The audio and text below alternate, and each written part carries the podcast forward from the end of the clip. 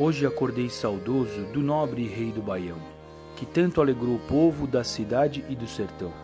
Luiz Gonzaga é o seu nome e o apelido é Gonzagão.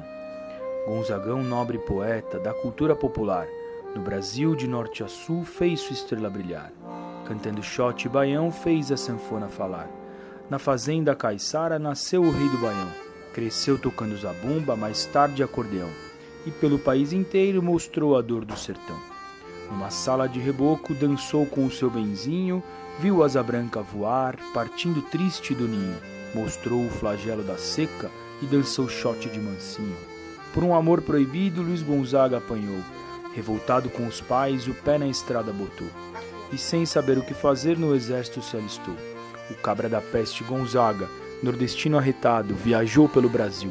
Ainda como soldado, mas no Rio de Janeiro o cabra ficou encantado pediu dispensa da farda e na zona foi tocar. Solando acordeão, foi tentando se firmar.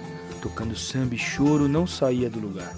Mas como um soldado bravo, Luiz Gonzaga insistiu e num programa de calouros despontou para o Brasil, quando a plateia de pé, empolgada, lhe aplaudiu. Aos poucos, Luiz Gonzaga foi mostrando à nação, com talento e humildade, como se canta baião.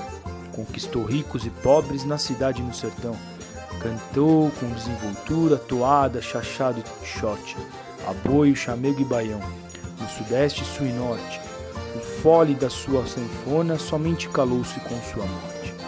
No ano 89, o Brasil entristeceu quando o fole da sanfona de Gonzaga emudeceu. Naquele 2 de agosto, o rei do Baião morreu.